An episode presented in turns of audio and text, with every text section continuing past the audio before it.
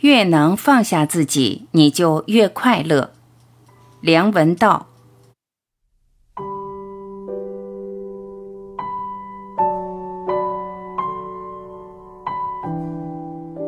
想悦己，你得先弄清楚究竟谁是你自己。也许你和我一样有过这种经验：一件起初看来会让自己开心的事，最后却反而让自己痛苦。比方现在大家都在热议的 iPad 和 iPhone 四，假设我想我也可以拥有一件，必定会很快乐。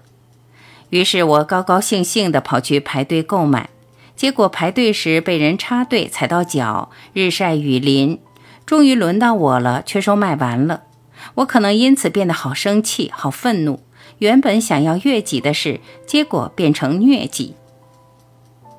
我还认识有些人，一辈子都活得很难过，总是记得十年前某某人欺骗他、伤害他，或是某些童年阴影让他很不快乐。其实他仇恨的那些人，有的说不定早就不在人间了，剩下的也早就不再来往，发生的事早就变成历史。真正让这些事过不去的，其实是这个人自己放不下。这时，这个自己就变成封锁自己的牢笼，他被关在那些难过的记忆里面，太在乎自己要求的正义没有获得，补偿没有实现。他想用怨恨来补偿快乐，却离快乐越来越远。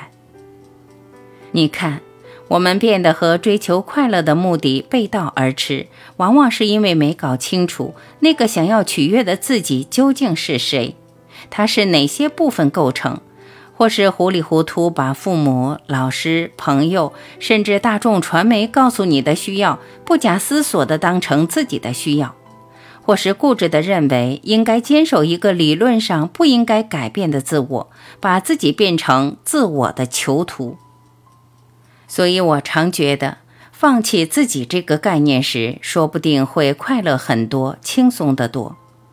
和自己保持距离，才能找到你自己。我们常常要透过别人这面镜子才能了解自己，但既然是镜子，就有可能变形或扭曲。这时，我们要靠自己敏锐感觉看清楚自己。每当你觉得快乐或不快乐、满足或不满足时，你都清楚地跳出来看一下自己。这时被刺激、被满足的究竟是什么？我需要这样的满足吗？人的确很难认清自己，唯有常常问自己问题，离自己有点距离，你才能清楚看到那个状态下的自己是什么。拿最近发生在我身上的一件事来说吧。上个月我到北京工作，刚到第一天，正在准备第二天一场千人的盛大活动，家人忽然来电话告诉我，我从上大学起养了十七年的猫小吉忽然死了。那一刻，我脑中一片空白，毫无意识地猛然站起来。小吉像我的女儿一样，跟我很亲，从小就会爬到我的毯子上来睡。我一直看着她长大，我连着好几天都摆脱不了那种空白，不可抑制地想象她最后倒在地上的那一刻。她可能拼尽力气地发出最后的哀鸣，亦或疲惫已极地沉沉睡去。生命究竟是什么？那具躺卧的躯体分明就有小杰的样子。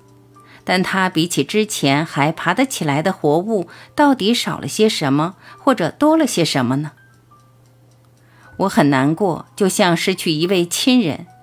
慢慢，我开始思考，我究竟在为什么难过？也许我难过的只是从此失去某种习惯，比方我以后再也不能在回到家的时候，用一种特有的声调呼唤他的名字，期待他的出现。晚上睡觉时。也再不能期待他跳到我的枕头上，用他的小脑袋顶我的头，没办法再在我的衣服上找到他的毛，这些东西我知道以后不会再有了。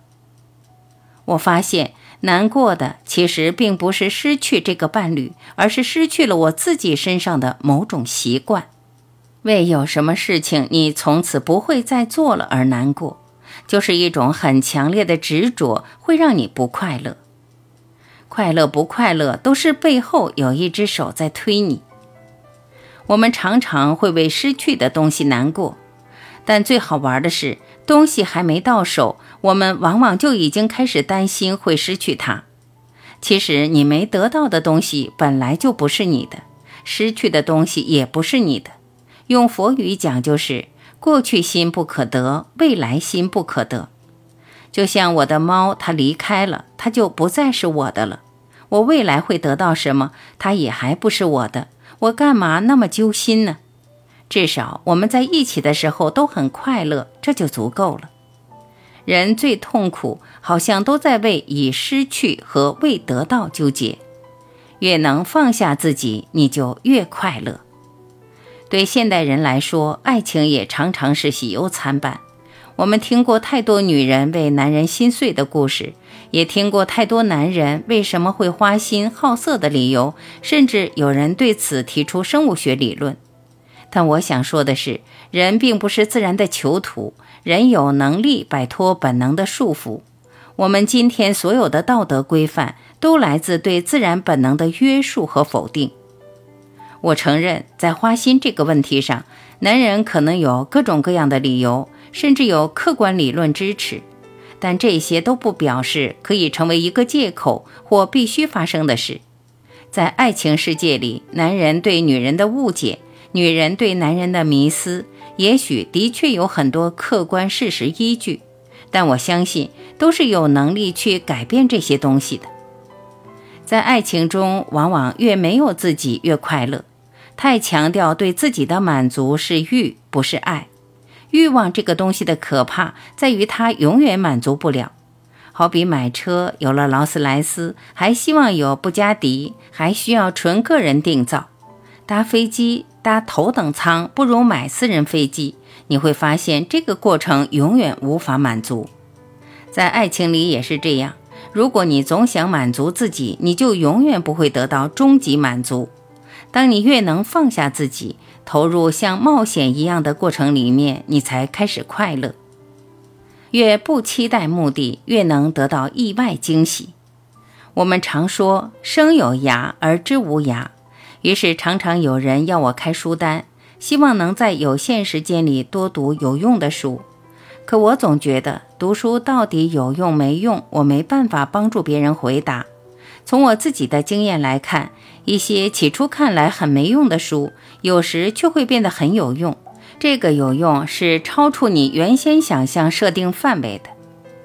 我这辈子到现在拥有的或者获得的最巧妙的想法，恰恰都来自读之前没想到它会给我带来这种用处的书。我们总希望做的每件事、度过的每一刻都要有用，于是不再留时间散步了。不愿意坐在窗下发呆了，换句话说，我们不闲了。这样其实少了很多孕育灵感的机会。当我们失去这些机会，人就不太会有大变化，很难跳出原有的格局。为什么？你看“用”是什么意思？它就是你已设想好的目的。当你所做的一切都是为了满足既定目标，你就没办法发现，在这个目标范围外更广阔的可能性是什么。所以，读一些无用的书，做一些无用的事，花一些无用的时间，都是为了在一切已知之外保留一个超越自己的机会。人生中一些很了不起的变化，就是来自这种时刻。